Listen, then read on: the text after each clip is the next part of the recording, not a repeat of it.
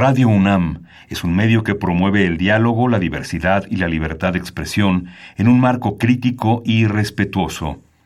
Los comentarios expresados a lo largo de su programación reflejan la opinión de quien los emite, mas no de la radiodifusora. Ingredientes para hacer la pócima de la diversión. Ancas de rana intrépida. Ratones de laboratorio. Plumas de pollo creativo. Mm, medio litro de carcajadas. Y listo. Revolvemos todo y decimos... ¡Hocus Pocus!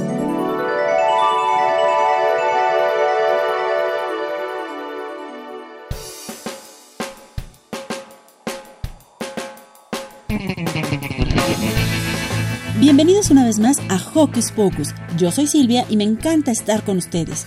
Y bueno, como ya todos sabemos, estamos en casa, estamos trabajando desde casa, pero trabajando para ustedes porque queremos que sigan teniendo lo mejor y queremos que sigan disfrutando de muy buenos programas de Hocus Pocus. Así es que primero quiero saludar a Milly, a Lucy, a Maga, a Demian, a Dani, a Emi, a Liver, a Ricardo. Saludos para todos ellos y también para nuestro super equipo de producción, Ivonne Gallardo, Carmen Sumaya, Lilith Ortiz y Liliana Galán. Yo soy Silvia, ¿ya les había dicho? Bueno, yo soy Silvia y los saludo nuevamente con un sonoro beso. Y paren oreja, porque hoy en Hocus Pocus, Carmen Sumaya platicó con María Guadalupe Hernández, nuestra bióloga de cabecera, sobre tiburones, un tema que nos sugirió un Joco Escucha en nuestras redes sociales. Además, nuestra querida Mili nos cuenta quién es el pintor Archimboldo. Y no solo eso, sino que nos pondrá manos a la obra con una actividad muy creativa.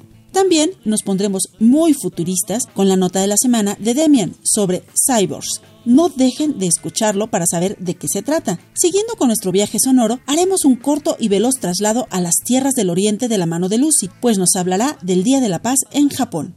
En nuestra imperdible sección Sana Sana, Liz nos contará de los beneficios del juego. Antes de terminar, Ricky hablará de las cosas más extrañas y peculiares que nos rodean en el día a día. También escucharemos quién es Brenda Champagne, la creadora de las películas con princesas muy reconocidas. Y finalmente, vamos a escuchar el segundo capítulo de Los 5 Minutos con Arle y conoceremos más acerca de Katy Katy. ¿Listos para hacer este viaje con ayuda de la imaginación? No despeguen sus orejas de la radio, que ya empezó Hocus Pocus. Quédate en casita y no olvides que nos gusta saber de ti a través de nuestras redes sociales. Conéctate con tu tablet, tu compu o tu celular. Facebookea con nosotros y búscanos como Hocus Pocus Unam. Regálanos un like y mándanos tus sugerencias musicales o cuéntanos qué haces para entretenerte en casa. Pero si lo tuyo son las frases cortas, búscanos en Twitter como arroba Hocus Pocus-unam. Síguenos y pícale al corazoncito. Vamos a iniciar este programa con 31 minutos y una rola que es padrísima. Yo nunca vi televisión, dedicada para Carmen Sumaya porque les digo un secreto, de chiquita no veía televisión. Yo nunca vi televisión porque es muy fome. Yo prefería estudiar y hasta leer. Pero mi padre, que es un loco y vende teles.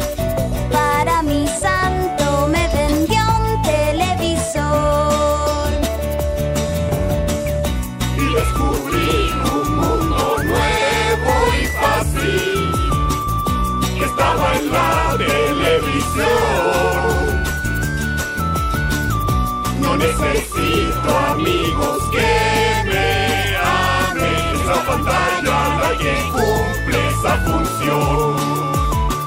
Después de un tiempo engordé y me puse feo. Con el control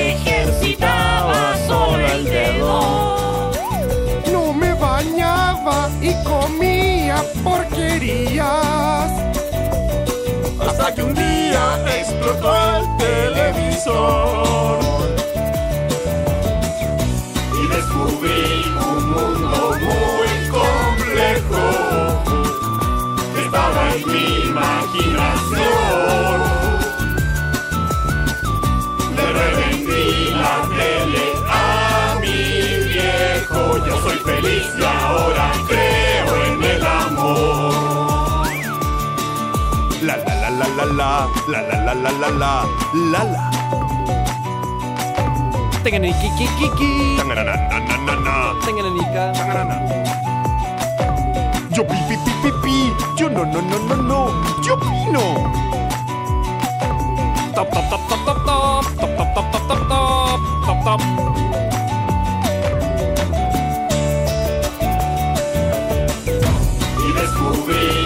mundo muy complejo en mi imaginación.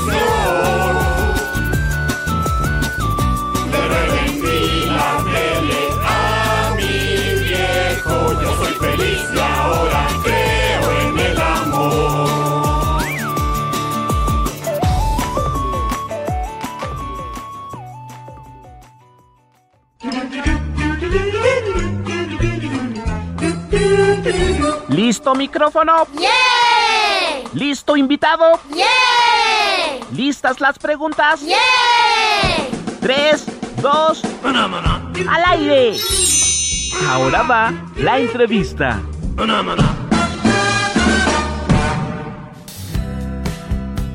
Nuestro Joku escucha, Said RM, escribió al Facebook de Hocus Pocus y nos propuso hablar de los seres más temibles que habitan el mar. ¿Saben a quién nos referimos? Así es, a los tiburones. Escuchemos la primera parte de esta entrevista que realizó Carmen Sumaya a la bióloga María Guadalupe Hernández.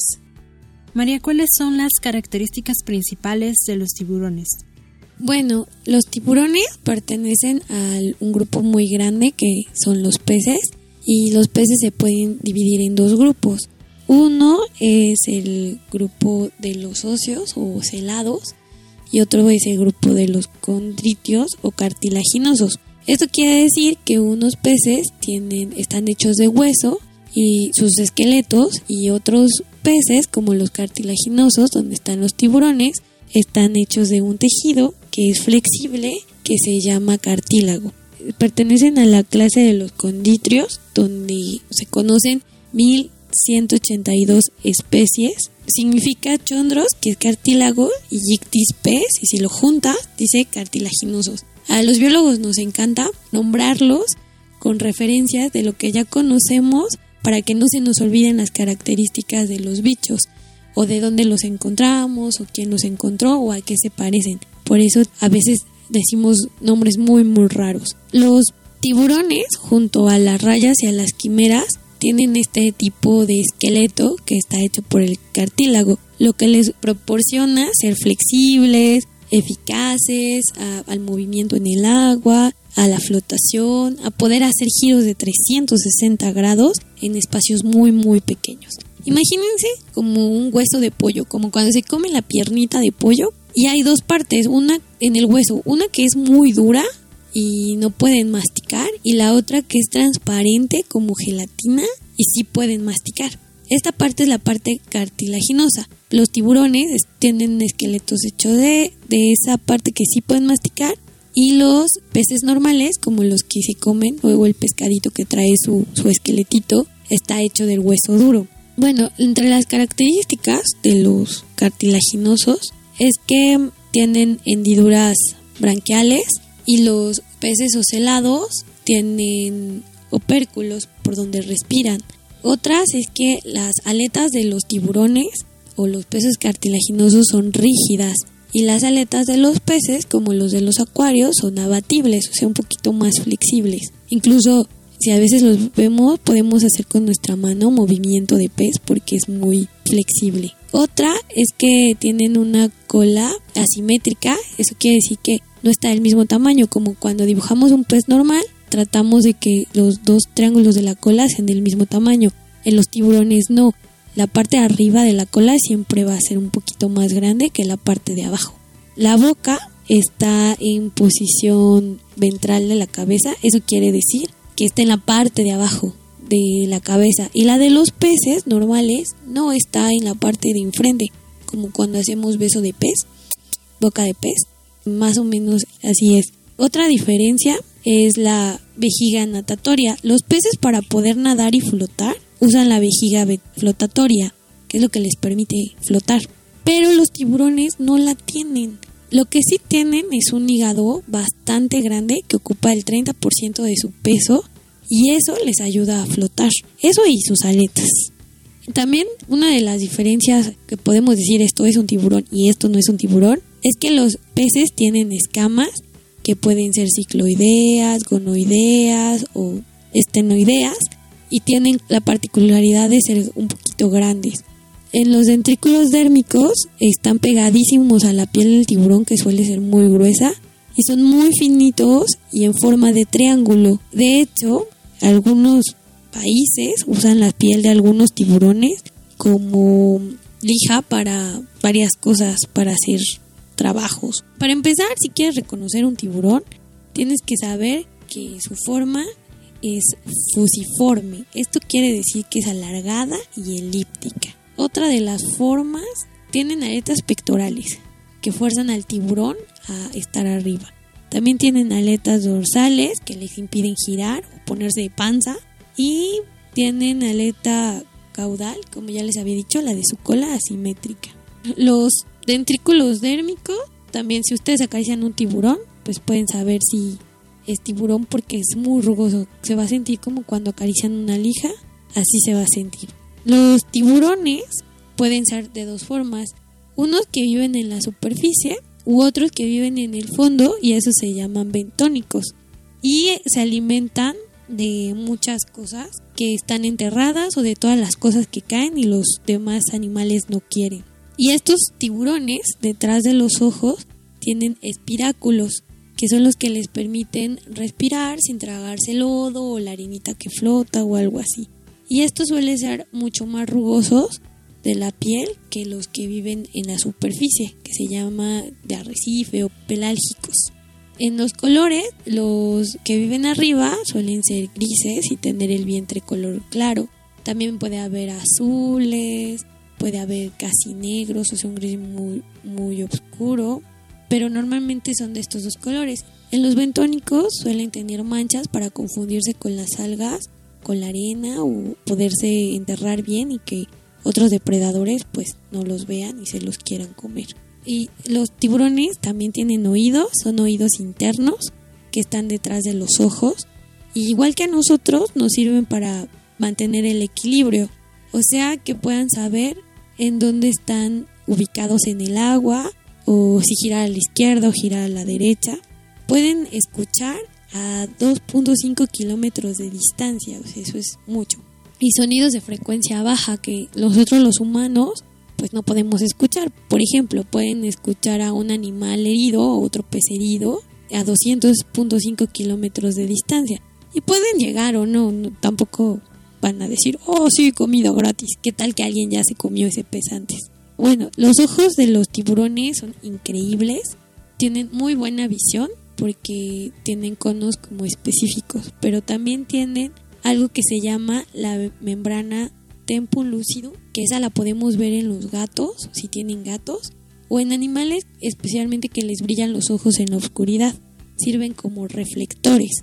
Entonces los tiburones pueden ver con poca luz dentro de las aguas turbias o de las cuevas o incluso en la noche. Y muchos de los tiburones tienen esta tendencia a salir de noche, porque además el mar es como más tranquilo en la noche. Y como son muy sensibles a la luz, pues sí les gusta más los hábitos nocturnos. Si los tiburones fueran a bailar, irían a bailar de noche. Otra de las cosas importantes de los tiburones es que en sus ojos tienen párpados inmóviles, pero pueden hacerlos hacia atrás o incluso algunas especies tienen una membrana nictante, que es una membrana opaca que pueden cerrar y abrir. Es móvil, pero no es como nuestros párpados. Y esta membrana pues les permite ver un poquito, pero no tan bien. Y hay muchas, muchas cosas sobre el olfato, que si un tiburón puede saber cuando a un niño en el nevado de Toluca le sale sangre, pues casi. Lo que es cierto es que los tiburones pueden detectar sangre en 10 millones de litros de agua, pero su nariz solamente sirve para olfatear, no sirve para respirar, para eso tienen las branquias. Y como ya les había dicho, pueden tener de 5 a 7 branquias que están detrás de su cabeza y esas sí les sirven para respirar. Y bueno, los tiburones tienen gusto, claro que tienen gusto. Pueden saber si algo es comestible o no es comestible, o es lo que les gusta comer o no es de lo que les gusta comer.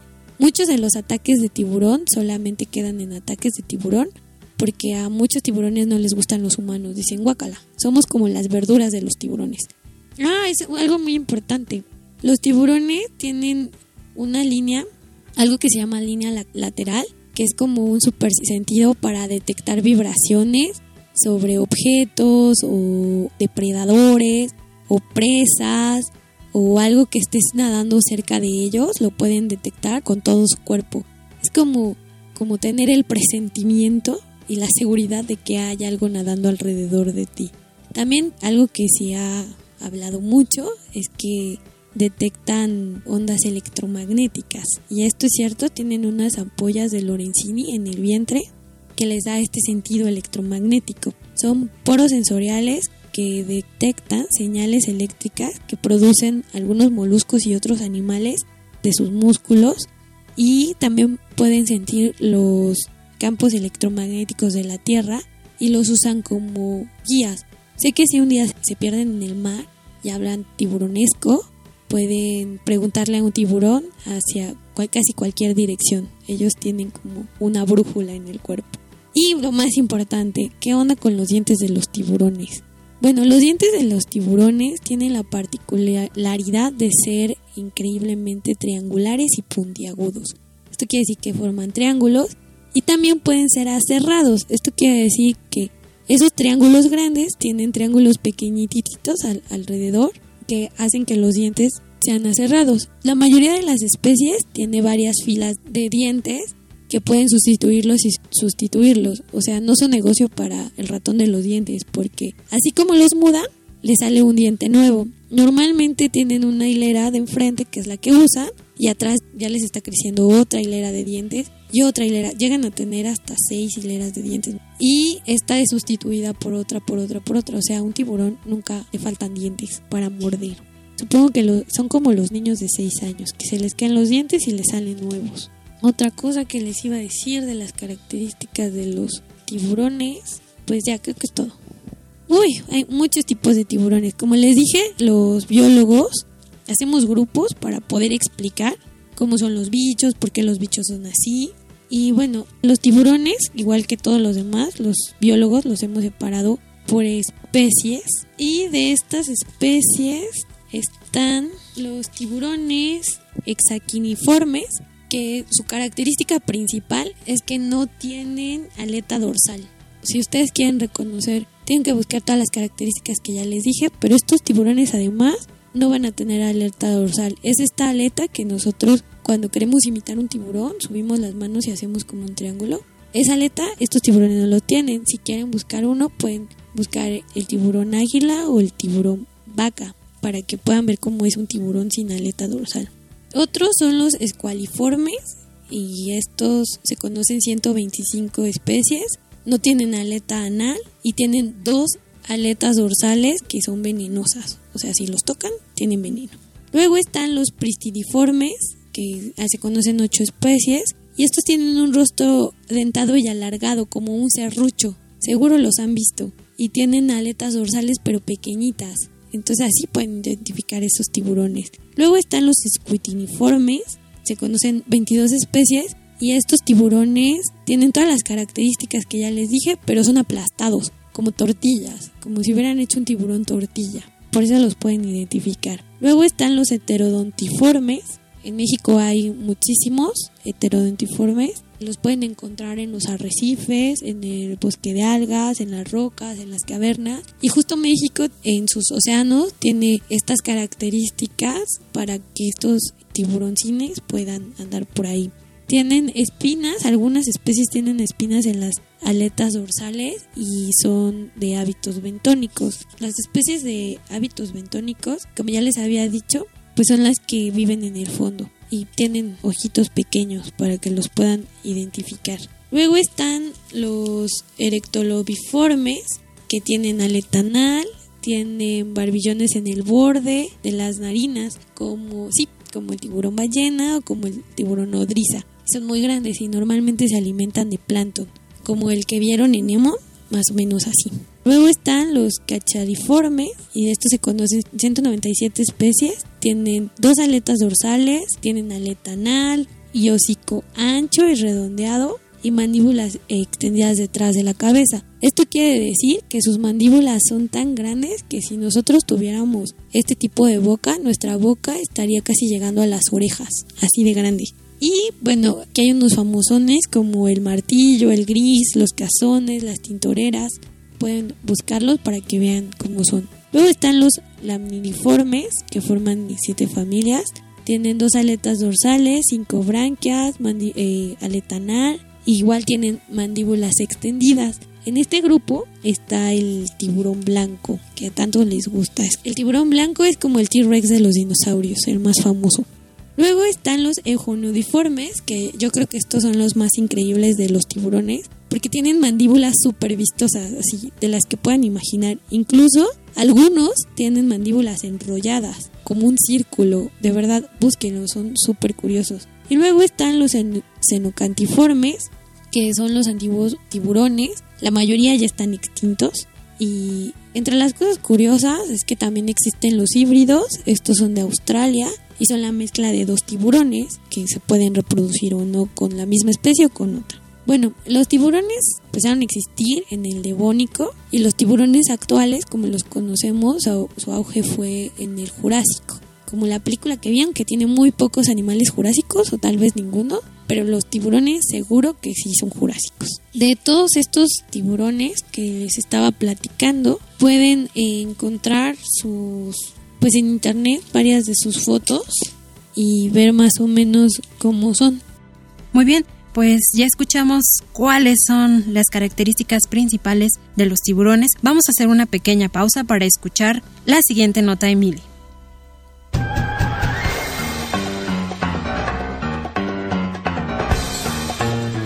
Investigaciones Especiales de Hocus Pocus presenta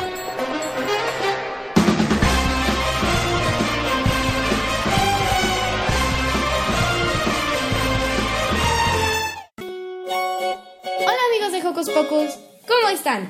Hoy les vengo con una nota que trae desde historia hasta una actividad creativa que pueden hacer en sus casas. ¡Qué loco! Dirán, ¿de quién o qué será la idea? Sí, están en lo correcto, amigos. Esta es obra de Archimboldo. Para quienes no sepan quién es Archimboldo, Archimboldo fue un pintor muy importante del siglo XVI, el cual hacía retratos de gente hecha con verduras, frutas y flores. ¿No me crees? Es por eso que hoy les traigo a mi amiga Dayan, que nos va a contar un poco sobre él y su historia. Hola Dayan. Hola Mili. Hoy venimos a preguntarte algunas cosas sobre Archimboldo y su historia. Primero que todo, ¿quién fue Archimboldo? Bueno, Archimboldo fue un pintor que nació en Milán, Italia, en 1527. Él empezó como aprendiz de su papá en la Catedral de Milán, realizando tapices y vidrieras. Trabajó para la corte de los Habsburgo y entonces se volvió uno de los pintores favoritos de la corte. Después, en 1576, Rodolfo II lo volvió su asesor artístico y fue ilustrador de flora y fauna de la corte. Entonces, claro, eso lo vemos en sus pinturas. Esa época se conoce como manierista, aunque en realidad se puede decir que era como un precursor del surrealismo, tanto que fue influencia para artistas como Dalí o Magritte, que eran fans de Archimboldo. ¡Ah, wow! Eso no lo sabía. Y bueno, Tayan, tú nos acabas de decir que se podría decir que Archimboldo fue un pintor precursor del surrealismo. Cuéntanos específicamente qué es un precursor del surrealismo. Bueno, con precursor me refiero a que estaba adelantado a su tiempo. Ah. Aunque sí se le reconoció bastante en vida y incluso se rifaban sus pinturas. Después pues cayó en el olvido hasta el siglo XX con los surrealistas. Entonces Ah. ellos lo redescubrieron y claro, podemos ver esta referencia.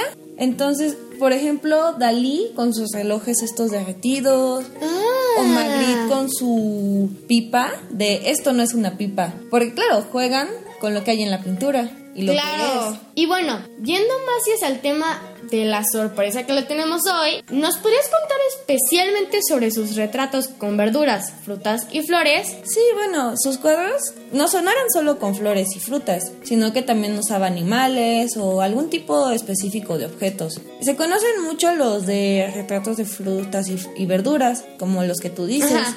Y en realidad pues hacía rostros muy creativos, muy imaginativos, solo con esos objetos elegidos para el cuadro. Era una composición muy bien pensada porque existen como bodegones que son pinturas que representan alimentos u objetos de casa, pero si los pones de cabeza se convierten en retratos. ¡Wow! Y bueno, ¿nos podrías dar un ejemplo de esos retratos? Sí, mira, existen dos series que te pueden servir de ejemplo. Está el de las estaciones, que tiene el de primavera, por ejemplo. Es un joven que son solo flores, todo. El cabello, Ah, wow. la cara, la ropa, todo hecho de flores. O invierno, que es el rostro hecho con el tronco de un árbol. Y el cabello son ramas sin hojas. ¡Wow! El de los elementos, por ejemplo, es otra serie. Y existe el de aire, que está hecho solo con aves. ¡Qué bonito! Y antes de entrar a hablar de esta sorpresa que les tenemos hoy, cuéntanos un poco de qué hizo Archimboldo en los últimos años de su vida. Bueno, como les dije, trabajó con los Habsburgo en su corte. Primero en Viena y luego en Praga, con este Rodolfo II. Ah, wow. Pero después se regresó a Milán y siguió trabajando en su estudio, hasta que murió en 1593, el 11 de julio, por insuficiencia renal. Pero en realidad vivió bastante. ¡Ah, wow! Bueno, muchísimas gracias por toda esta información. Y ahora sí, el momento que todos estaban esperando. Les tenemos una gran actividad para que hagan esto en sus casas. Hoy nosotras me convertimos a mí en un archimboldo. ¿Cómo es eso? Se preguntarán. Respóndenos a esta pregunta, Dayan. Bueno, pues este reto, igual que nosotras, ustedes lo pueden hacer. Busquen verduras, frutas, flores o raíces en su casa y busquen la forma de cara a cada una de las cosas que eligieron. Por decir las orejas, la nariz, incluso el cabello. Y puede ser con ustedes, su abuelita, su papá, mamá o hermano. Y ya de plano, si nadie quiere, se vale en un plato. En nuestro caso, me eligieron a mí y vamos a subir entonces en nuestras redes las fotos de mí como un retrato de Archimboldo. Los invitamos a que hagan esto junto con nosotras, ya sea en el jardín, en su cuarto o donde ustedes quieran. Sí, suban la foto ya sea a Facebook o Twitter, taguenos. En Facebook estamos como Hocus Pocus Unam y en Twitter estamos como Hocus Pocus-Unam y pongan el hashtag Archimboldo Hocus Pocus para que nosotros los veamos. Bueno, aquí nos despedimos con un abrazo sonoro. Esperemos les haya gustado esta nota y les pedimos que nos manden sus fotos como Archimboldo. ¡Adiós!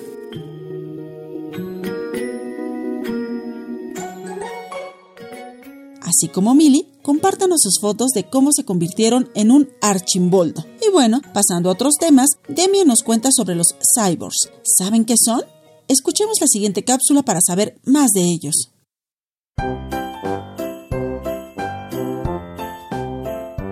¿Qué les interesa a las niñas y niños de hoy? Su opinión es importante. Seguimos con la nota de la semana.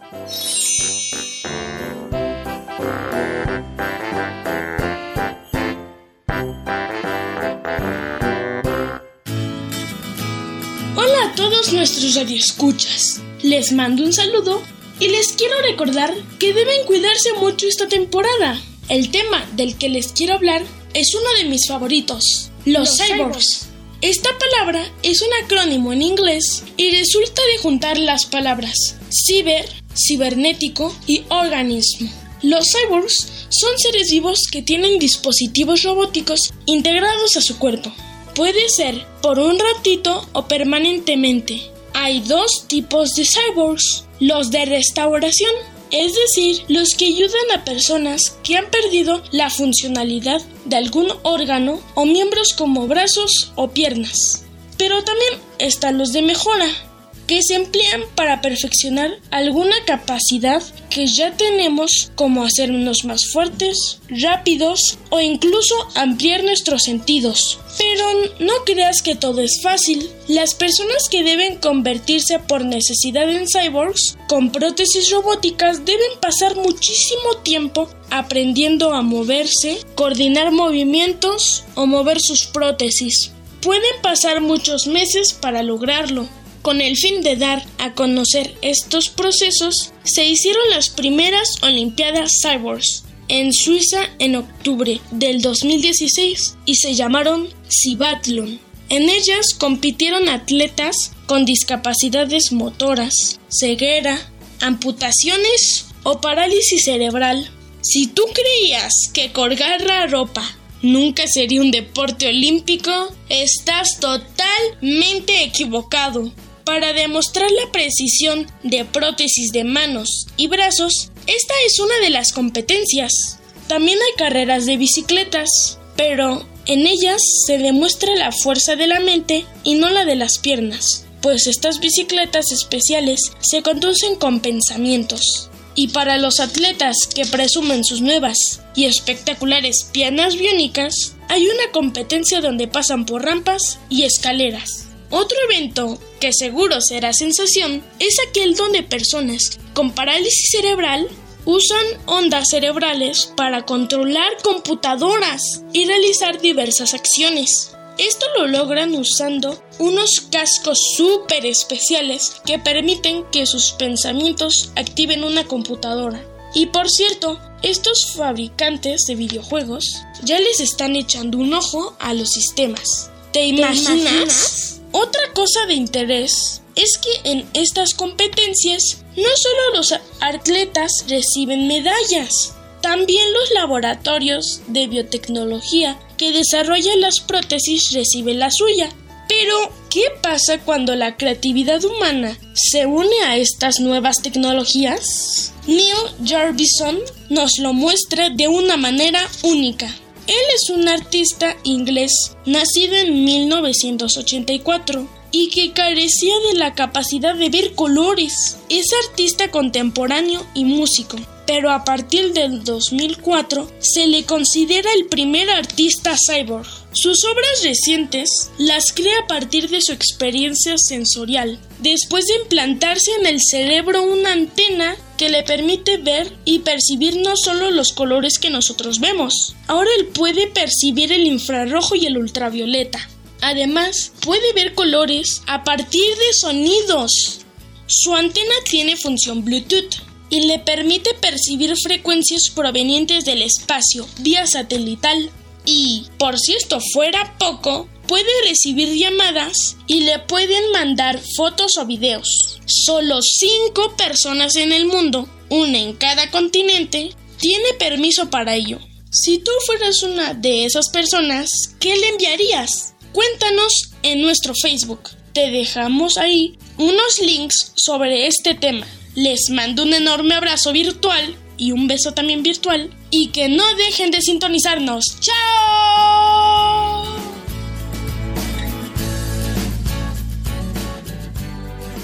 Continuamos platicando con María Guadalupe Hernández sobre tiburones. Dinos, María, ¿dónde podemos ver a estos tiburones, además de verlos en el mar, cuando llegamos a visitar la playa? En México pueden ir a verlos en el acuario de Veracruz, que tiene un estanque de 919 mil litros y un túnel así increíble donde pueden ver a varias de estas especies. Si pusieron atención, tal vez puedan por ahí identificar uno que otro de los que les acabo de mencionar.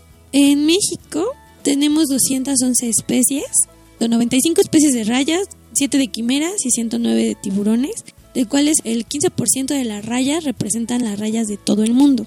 Y el 18% de las especies de tiburón son el total de especies vivas en, todo el mundo. O sea, es un, es un número más grande y tenemos una de las mayores diversidades de tiburones. De hecho, el estudio formal de tiburón se dio porque en México venían muchos extranjeros a estudiar los tiburones, pero en México no se estudiaban. O sea, nadie le interesaba cómo estudiar tiburones. Hasta que en 1950 empezó el estudio formal de las especies de tiburón y ya se hicieron libros y ya hubo como toda una investigación que fue muy importante porque, por ejemplo, la reproducción de los tiburones son muy largas, pueden embarazarse de un año a dos años, por ejemplo. No sé si alguna vez les ha tocado que está la veda de camarón o la veda de pulpo o algo así y no pueden comer en esas épocas. En el tiburón no existe porque sus épocas reproductivas en algunas especies sí son muy específicas, pero en otras no. Además, con un estado de gestación tan largo, pues no puedes saber cuándo un dinosaurio está embarazado o no. Y que esto es porque algunos son ovíparos, o sea, tienen huevos, son huevos grandes y muy bien protegidos. Y también están los ovivíparos, que son los que incuban sus huevos dentro de la mamá. Y cuando se terminan de desarrollar, ya salen, pero salen vivos de la mamá. O sea, nunca dejan sus huevos en ningún lado, se las llevan en su pancita. Y luego están los vivíparos, que estos sí se desarrollan dentro de la mamá en una especie de placenta. Algunos pueden conectarse con la mamá y, alimentarse de la mamá y otros desarrollan su propia yema y comen dentro de la mamá, pero nunca salen hasta que están totalmente desarrollados. Bueno, y en México tenemos como todo este tipo de especies y obviamente pues sí tenemos especies endémicas como el tiburón renacuajo, el tiburón cazón puntas blancas y la pinta roja campechana. Los tiburones, como les decía, pues son como muy depredados y en México no existen estas vedas, pero la norma 029 PEC-20006 DOF 2007 la protege. Eso quiere decir que no se pueden pescar tiburón blanco, peregrino, tiburón sierra y otras especies. Actualmente están haciéndose programas de protección, se están apenas discutiendo porque pues el tiburón es algo muy importante para el ecosistema, para la evolución y a veces también para el consumo humano. Algunos países cazan a los tiburones por pesca deportiva, lo cual está muy mal. Otros porque por tradición les encanta comerse como las aletas de tiburón, sobre todo en los países asiáticos. Pero en México se vende para poder exportarlas a los países asiáticos, donde les arrancan las aletas a los tiburones y vivos los vuelven a echar al mar y pues tampoco es como que a los tiburones les vuelvan a salir aletas, ¿no? Entonces, pues muchos mueren de hambre o por no poder nadar o son presas fáciles de otros peces y se los comen. Otra de las pescas masivas de tiburón es por el aceite de, de tiburón que se dice que tiene vitamina A y este aceite además también se usa para otros usos como de maquinaria o cosméticos o para preparar medicamentos también. Los dientes de tiburón los usan para mm, hacer joyas o armas con ellos o vendérselos a los turistas como de colección. En lo personal yo sí tengo un diente de tiburón, pero tengo que decir que lo encontré en la playa y es muy distinto a matar un tiburón y quitarle sus dientes solamente para tenerlos colgados por ahí. Una cosa es lo que te regala la playa y otra cosa es que vayas a matar bichitos solo por tener pues algo precioso que a ellos les, les sale, ¿no? También se la carne de tiburón se consume mucho y se hace harina de pescado con ella. Y esta harina también sirve para alimentar a otros bichos de granja, como vacas o cerdos, para que crezcan sanos y fuertes y luego no los podamos comer. Su piel, como ya les había dicho, se usa para hacer lijas, para encuadernar libros, para piel de tambor, se usa para correas de relojes, zapatos o botas y para hacer otro tipo de prendas. Entonces, además ni siquiera le dan tiempo a los tiburones pues de que se reproduzcan y las investigaciones sobre el tiburón sí han sido muy pocas realmente para la gran diversidad que representan. Claro, de hecho han desaparecido algunas especies de tiburón, sobre todo como las más antiguas, o las que tardan mucho tiempo en reproducirse. Es difícil estudiarlas como en el mar, que no sean ambientes controlados y pues los acuarios no pueden tener a todas las especies porque incluso hay especies que no, no sobreviven en los acuarios. Ok, bueno, si quieren saber más, hay una página muy buena que incluso es para niños que se llama aquariumbcn.com, se la recomiendo. Siempre pueden consultar Wikipedia, pero yo creo que es más como para saber palabras y luego buscarlas. Y si van a buscar algo, siempre búsquenlo con PDF para que sea como información un poquito más verídica. Y la otra, el, la Facultad de Ciencias también escribió un artículo, está en, busquen la página Revista Ciencias y ahí también pueden encontrar algo. Algo que se me olvida decirles sobre los tiburones es que tienen excelente, excelente sistema inmunológico. Y esto les permite recuperarse de heridas, mordidas y todo eso muy, muy rápido. De hecho, ellos como que no sufren mucho de infecciones y tal vez tampoco de gripas. No sé si de virus, pero su, su sistema inmunológico es tan bueno que tal vez ellos no podrían tener coronavirus o nunca vamos a ver un, un tiburón con gripa. No lo sé. Ojalá y fuéramos tiburones para no tener pandemias tan grandes. Pero bueno, eso es todo. Espero que investiguen más sobre tiburones, que puedan distinguirlos cuando, cuando se los encuentren. Cuando vayan a la playa recuerden llevar solo lo necesario para nadar, no lleven cosas de más, no, no lleven agua embotellada, no lleven popotes, y recuerden que todo lo que llevan con ustedes se los tienen que regresar para que estas especies y todas las demás que conviven en el mar nos puedan durar un poquito más y podemos disfrutar más del mundo como lo conocemos. Yo soy María y espero que esta información les haya servido y que les abra la cabecita para investigar más y más. Muchas gracias a María Guadalupe Hernández, bióloga por la UNAM. Por esta conversación seguimos en Hocus Pocus. ¡Hey! Sé parte de Hocus Pocus y busca nuestras redes sociales. En Twitter somos Hocus Pocus-UNAM y en Facebook Hocus Pocus UNAM.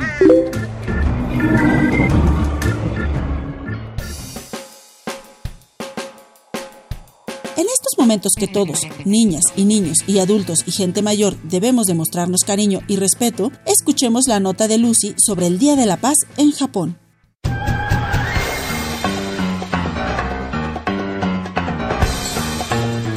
Investigaciones Especiales de Hocus Pocus presenta.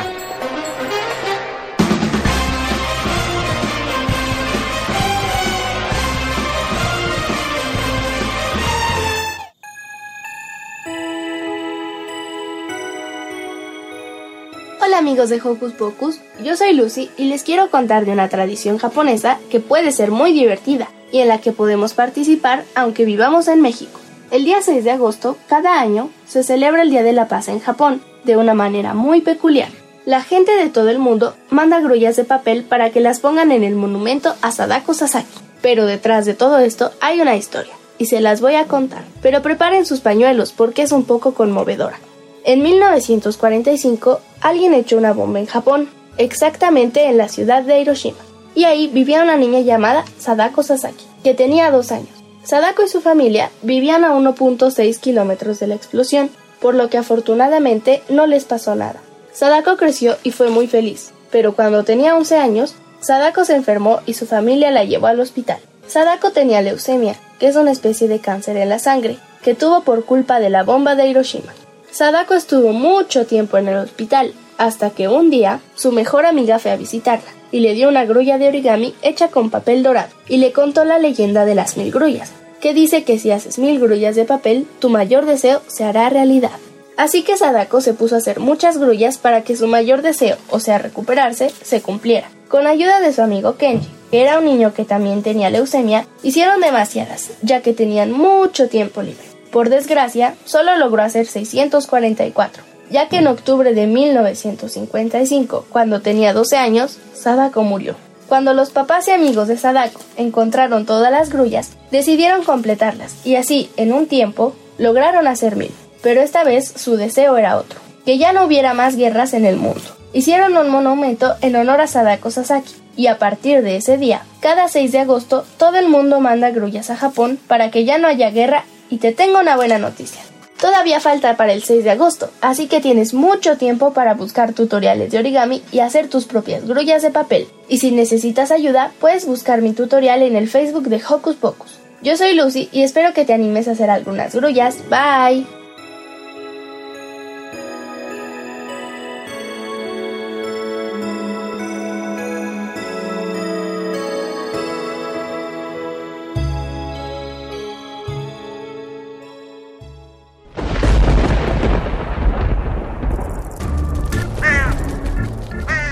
Chispas, rayos y centellas. Estás en Hocus Pocus.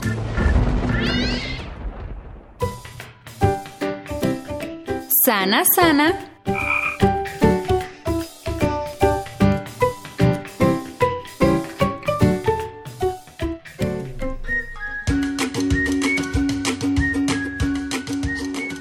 ¿Sabías que un juego de mesa te hará pasar un rato muy agradable? La diversión se complementa si disfrutamos de ese momento con nuestra familia. Si jugamos en compañía de nuestros papás, hermanos o abuelos, nos ayudará a tener una mejor comunicación y sin duda una mejor relación con ellos. Pero los expertos en el juego, ah, porque existen estudiosos de los beneficios del juego en las niñas y los niños. Ellos nos dicen que además estarás desarrollando todo tu potencial. Mi juego favorito es el Jenga porque siento que fortalezco mi concentración, la paciencia, mm, la cual por cierto me falta en ciertas ocasiones, y bueno, además el Jenga me ayuda a tomar mejores decisiones y principalmente a desarrollar mi coordinación y movimientos finos de los dedos de las manos. Jugar es un aspecto súper importante para el desarrollo de todo tu cuerpo y cerebro, además de nutrir las habilidades que te acompañarán a lo largo de la vida. Es a través del juego que también aprendes, con una pizca de creatividad. Seguro tienes varios momentos al día para jugar. Déjame decirte que debido a ello estás aprendiendo a enfrentar retos, a centrar tu atención, a ejercitar la memoria, a controlar los impulsos, a compartir con otros y hasta a prepararte tanto para ganar como para perder. Todo ello te apoyará para encontrarle un mayor sentido al mundo que te rodea. ¿No te parece increíble? Es así como el juego no solo te ahuyenta el aburrimiento o provoca que el tiempo transcurra más rápido, también te brinda muchos beneficios. Por ejemplo, aprender a través del juego resulta más divertido. Aprender se podría convertir en algo difícil si no lo disfrutamos. Así que si descubrimos algo nuevo o llegamos a una conclusión inesperada, lo viviremos como algo totalmente emocionante. Ah, pero también debemos aprender de los errores. Necesitamos equivocarnos para poder avanzar o para tener resultados positivos. Si te equivocas o pierdes, se pone a prueba tu perseverancia. Y si las reglas del juego lo permiten, puedes diseñar estrategias que te apoyen en la construcción de soluciones o para tener nuevos acuerdos con tus compañeros de juego. Claro, siempre y cuando todos coincidan con ellas. Como puedes escuchar, al mismo tiempo que te diviertes con tu juego de mesa preferido, estarás potencializando tu cerebro. Fomentarás tus habilidades para comunicarte, para mover tu cuerpo con mayor precisión y podrás entender mejor tus emociones. Este tipo de habilidades te serán de mucha utilidad en cada etapa de tu vida. Cuéntanos a través de las redes sociales de Hocus Pocus cuál es tu juego de mesa preferido o con cuál te diviertes más. Yo soy Liz, les mando un abrazo sonoro y nos escuchamos en la siguiente cápsula de Sana Sana. Sana. ¡Hey!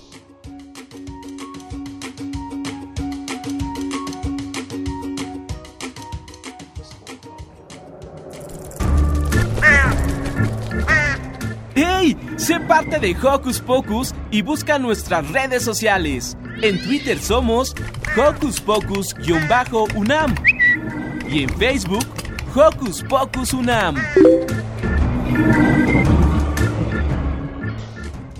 Ahora Magali nos hablará de Brenda Chapman. Quizá la conozcan o quizá no, pero a sus personajes probablemente sí.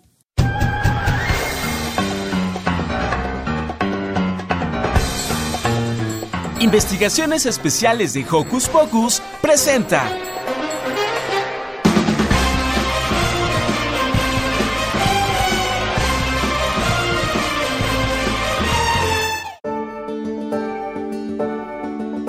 Hola amigos de Hocus Pocus, hoy les voy a platicar de una mujer que cambió por completo los estereotipos en las películas.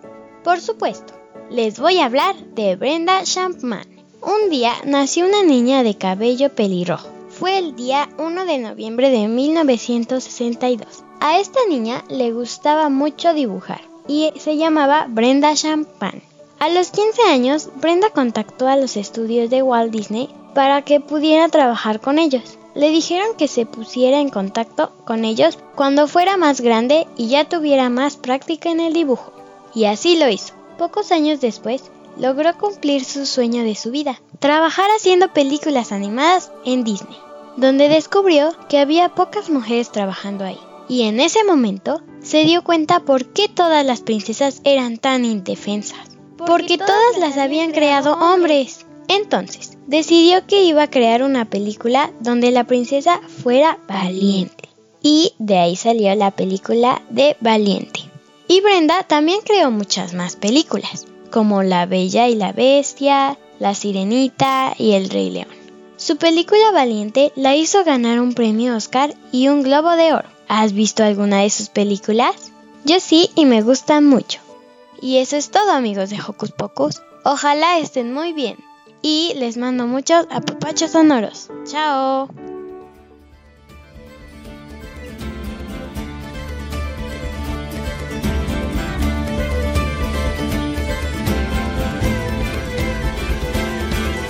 Los vientos han llamado y el cielo claro está. Las montañas con su canto a la luz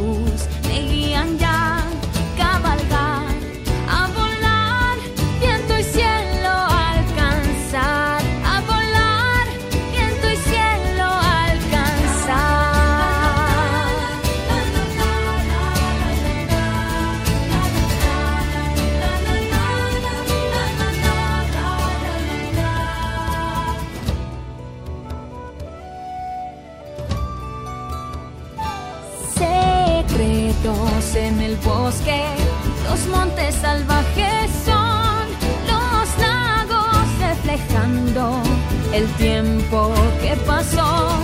Y yo escucho lo que cuentan mis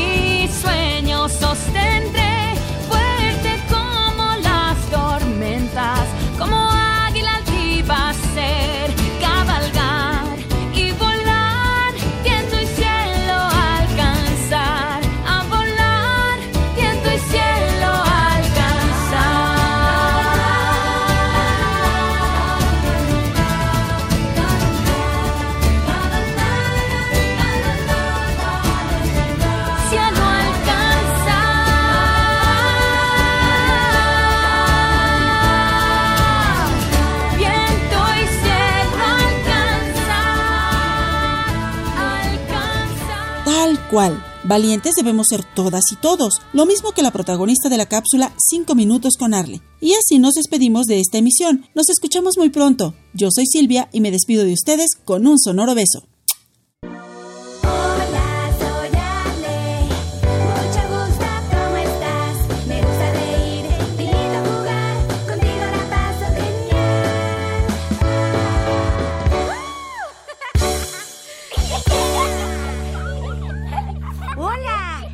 Escuchando 5 minutos con Arle. ¿Cómo están todos el día de hoy? Yo soy Arle. Están conmigo mis dos gatitos. Ellos son Tito Gatito. ¿Alguien ha visto un helado para gatos? Y Sendo Amor. Hola a todos, ya estoy listo para escuchar las aventuras de Katy Katy. Ya quiero saber qué pasa con esa silla que habla. En el capítulo anterior les contaba que Katy Katy perdió por completo su imaginación. Los papás de Katy Katy, preocupados por esa situación, la pusieron en un detox de tecnología. Y por supuesto a Katy Katy no le gustó nada la idea. Ella es Katy Katy, la niña que extravió su imaginación. Estaba perdida, pero en una silla la encontró. ¿Quieres saber cómo fue? Soy Katy Katy, la niña que extravió su imaginación. ¡Ay! Estaba aburrida hasta que una silla me habló. ¡Guau! Estás sentada aquí desde hace horas. Te quejas mucho. Ni tú te soportas. Mejor hazme un favor. Ráscame la espalda. Tengo mucha comezón. Estoy deshidratada. Llevo años en este lugar. ¡Uy! Y nunca tengo con quién jugar. Ya los niños se hicieron adultos. Nadie me pela, soy solo un bulto, así es que Katy, cuéntame un cuento o algo. Soy de madera, pero tengo sentimientos. Yo también quiero pasarla bien. Así juego te voy a poner. Este juego se trata de encontrar lo que el rey pida. Déjame te cuento que así como me ves, yo fui por mucho tiempo la silla de un rey, el rey pedinche. Y él organizaba un juego que se trata de pedir lo que quieras. Así que yo personificaré al rey Y tú, Katy, me traerás lo que te pida lo más rápido que puedas. Ya estás peinado para atrás que habla. ¡Juguemos! El rey pide algo que pueda usar como varita mágica. Okidoki, um, varita mágica, un bastón de madera. Esto puede funcionar. Sí. Aquí tiene, señor rey pedinche, su varita mágica. Ay, muchas gracias. Bueno, ya. ¿Y ahora qué? El rey pide algo que pueda curar el raspón que tengo en mi pata izquierda trasera. ¡Ay! Estás lastimado. Doctora Katy al rescate. Ah, mi mami siempre guarda curitas en su bolsa. Permítame echarle mertiolate. Va a arder, ¿eh? Pero yo le soplo. ¡Ay! Y ahora, un curita. ¿Qué más te traigo, señor rey pedinche? Ahora no me traigas nada. Mejor cuéntame algo de ti. Algo que venga desde lo más profundo de tu corazón. Ay, si ya que habla, perdí mi imaginación. Los adultos dicen que no puedo estar metida todo el día viendo videos o jugando videojuegos, porque entonces pierdo mi niñez, bla, bla, bla, bla, bla. Y para ser sincera, no encuentro mi imaginación. O, o más bien, creo que nunca he tenido una imaginación. Nací sin imaginación. No sé si me entiendas, Mendas. Claro que te entiendo, Katy Katy. Estás sentada en esta silla por horas. O sea, yo no tienes celular ni una computadora y no sabes qué hacer. No se te ocurre nada, tu imaginación está desprogramada y no sabes qué hacer. Ay, Katy, qué conflicto. ¿Pero qué no te das cuenta de que sí tienes imaginación? Ya jugamos al rey pedinche todo el día. Rascaste mi espalda, curaste mi herida. Tienes muchas ideas en la cabeza. Eres grandiosa y traviesa, Katy Katy. ¿Qué acaso no lo ves? Usaste tu imaginación para poderme conocer. En mí encontraste una nueva amiga. Así que cuando quieras visitarme, cuenta con esta silla. Ella es Katy Katy, la niña que encontró su imaginación. Estaba perdida, pero en una silla la encontró. Aquí estaré para ti. Soy Katy Katy, la niña que encontró su imaginación. ya nunca me aburro, yo soy mi propia solución y me divierto siempre. ¡Ay, se divierte siempre! Me gusta escuchar las aventuras de Katy Katy. ¿Lo ves, Tito? Cuando usas tu imaginación es muy divertido. A mí también me gusta mucho imaginar, Arle. Para mí imaginar es como soñar despierto. Ya quiero escuchar una nueva aventura de Katy Katy. Pronto lo haremos. Hasta la próxima. Espero que tengan un excelente fin de semana. Bye bye. Tengo mil colores para dibujar. Vamos a reírnos, vamos a inventar. Qué alegría es otro día. Y contigo más.